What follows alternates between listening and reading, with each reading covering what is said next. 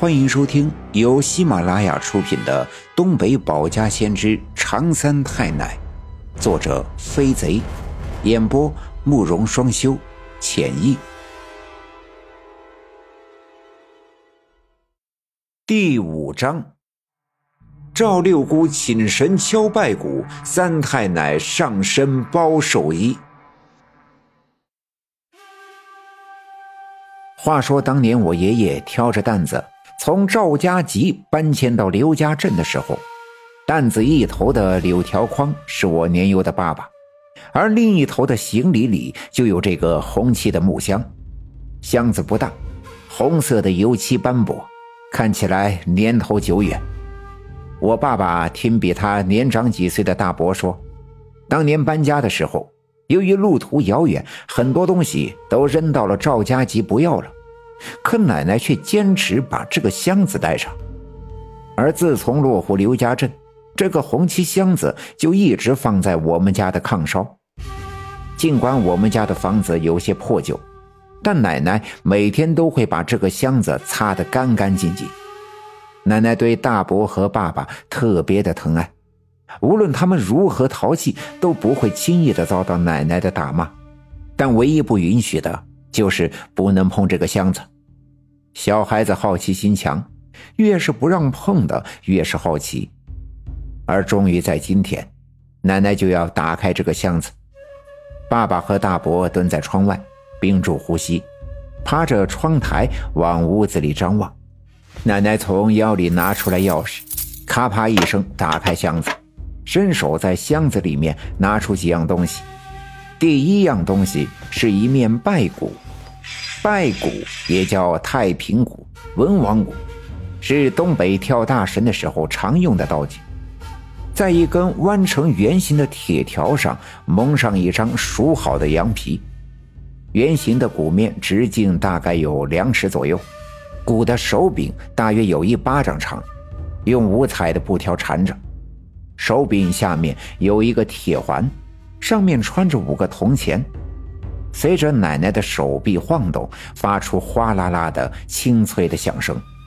另外一样东西是鼓鞭，鼓鞭是用来敲击拜鼓的，实际上是一根向上弯曲的木棍，同样用五彩的布条缠绕着。在手柄的下面，也同样有一个小一点的铁环，上面穿着三个铜钱，下面垂着一尺长的红白黑三色的布条。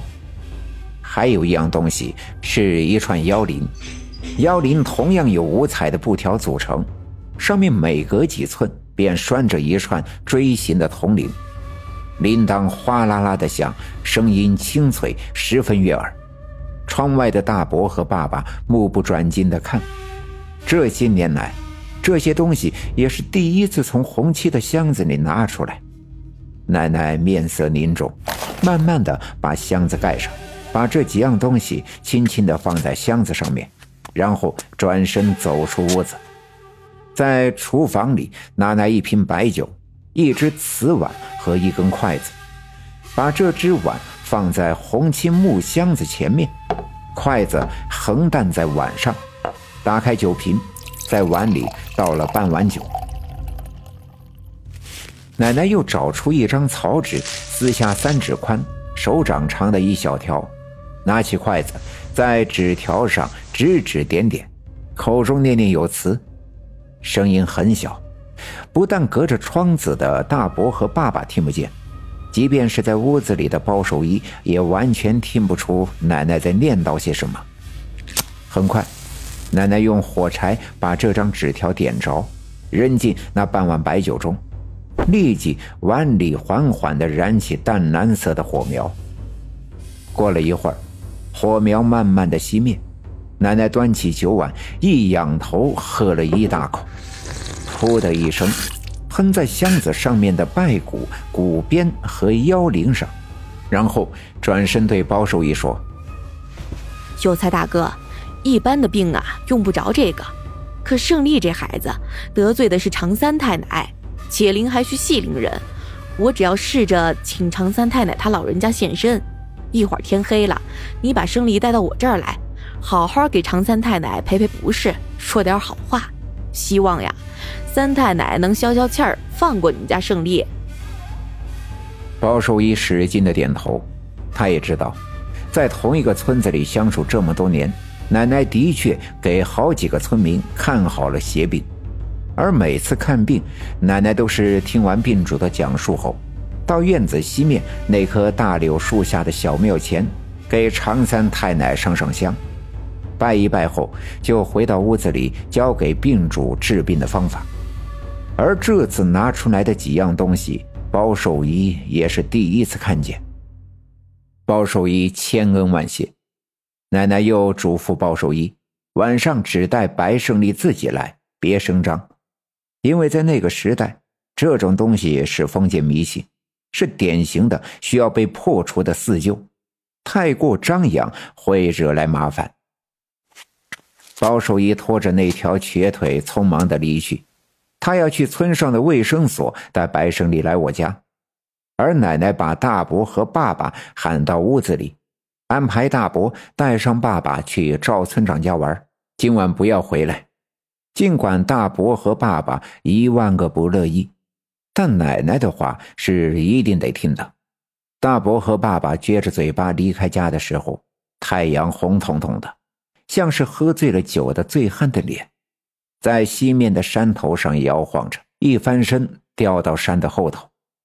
院子里的鸡鸭都在各自的窝里安静的趴着，一声不吭。天很快就黑了下来。那时候我们村还没有电，忙碌了一天的农民也没有什么娱乐的活动，于是吃过晚饭，天一黑就猫在家里不出门。奶奶点着煤油灯，灯火灰暗。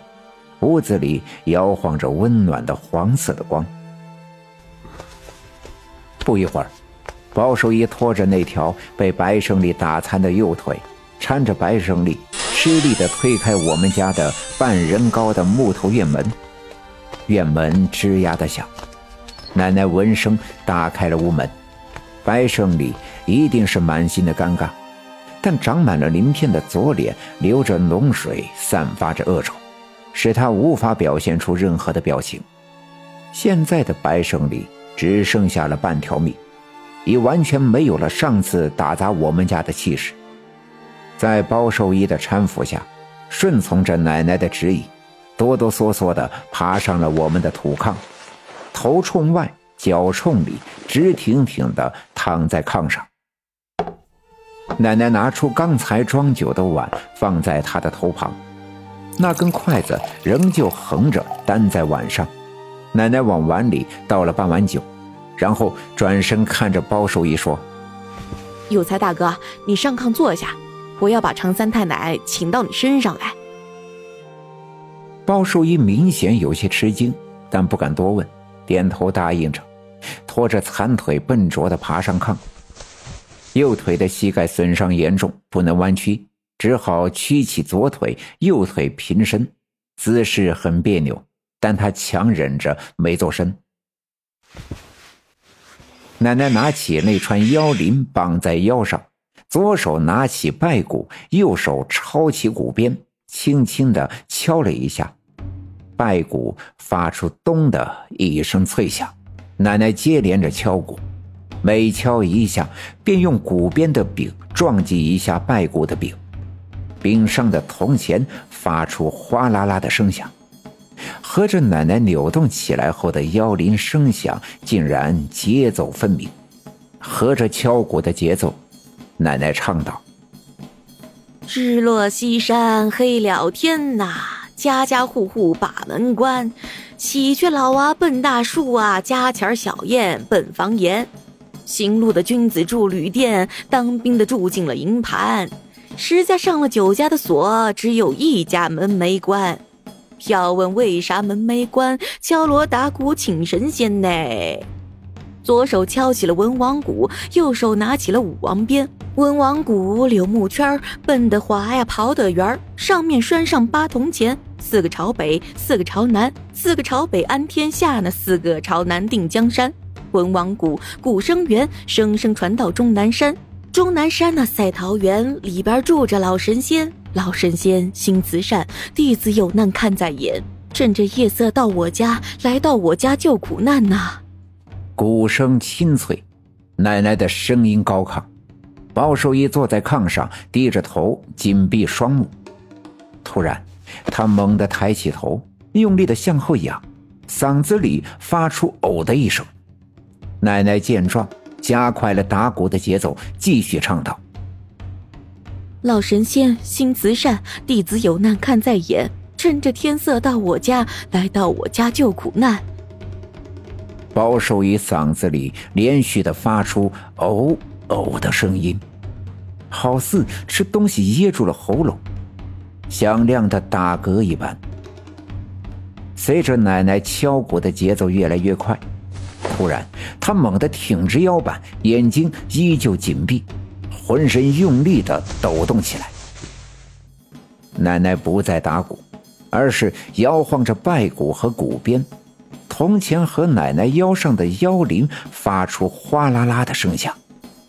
弟子请老仙儿啊！弟子请老仙儿啊！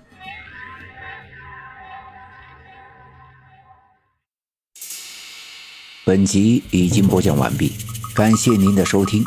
欲知后事如何，且听下回分解。